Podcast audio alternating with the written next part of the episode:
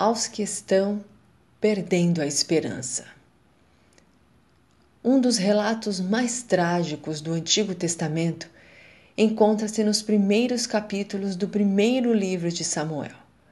O povo de Deus foi atacado e derrotado pelos filisteus nos derredores de Ebenezer, um vilarejo de Efraim. Mais de 30 mil pessoas foram mortas e a arca da aliança levada pelos inimigos, causando grande comoção em todo o povo. O sacerdote Eli, ao receber as notícias do fracasso na batalha, da morte de seus filhos e da perda da arca do Senhor, caiu e morreu. Sua nora, movida por dores de parto, deu à luz um filho e chamou Icabô, que significa Foi-se a glória de Israel. 1 Samuel 4:22. Em meio à tragédia, veio a palavra de Deus a Samuel, que exortou o povo a se converter ao Senhor de todo o coração, rejeitar os deuses, consertar a vida e servir o Eterno para terem vitória. 1 Samuel 7:3. Assim aconteceu, vindo a derrotar os inimigos de forma impressionante. Samuel, pois, ergue um memorial ao Senhor e o chama Ebenezer, que significa pedra de ajuda. Esse é o nome do vilarejo próximo ao qual o povo estava quando foi atacado e abatido, vindo a perder a arca sagrada. O profeta olha para trás e lembra-se da amarga derrota e reconhece a vitória dada por Deus no presente. Toma uma pedra como memorial e lhe dá um nome, Ebenezer, e também o significado. Até aqui nos ajudou o Senhor. 1 Samuel 7,12. Talvez pareça estranho dar ao memorial de Vitória o nome do local da derrota, o vilarejo Ebenezer. Poderíamos imaginar que o nome mais apropriado fosse Mispa, onde Samuel sacrificou ao Senhor e o povo se encontrava quando atacado novamente pelos filisteus e obteve estrondosa vitória. Ou ainda Betcar, onde os últimos inimigos foram perseguidos e finalmente derrotados.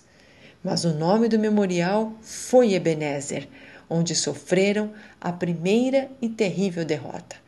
Ao erigir o memorial, parece-me que Samuel enxerga a mão de Deus não apenas na vitória, mas também na derrota, não apenas no consolo, mas na disciplina, não somente quando ele abraça, mas também quando corrige.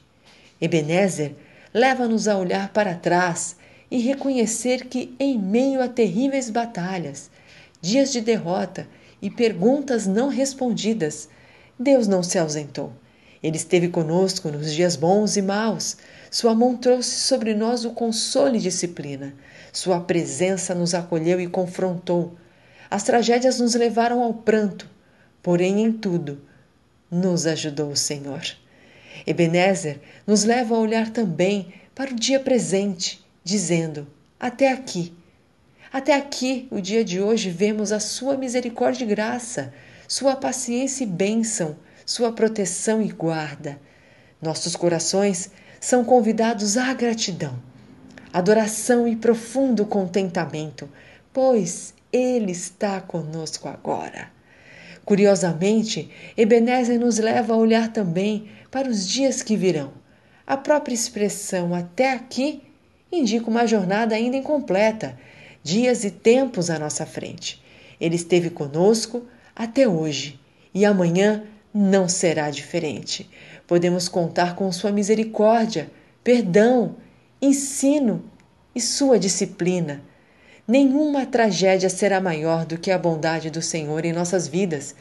Se o seu coração está desesperançado e a sua alma desanimada perante as incertezas, oposições, privações, confie no Senhor. Lembre-se como Deus foi fiel no passado e como ele o sustenta hoje. E olhe para frente com esperança renovada, pois ele continua o mesmo.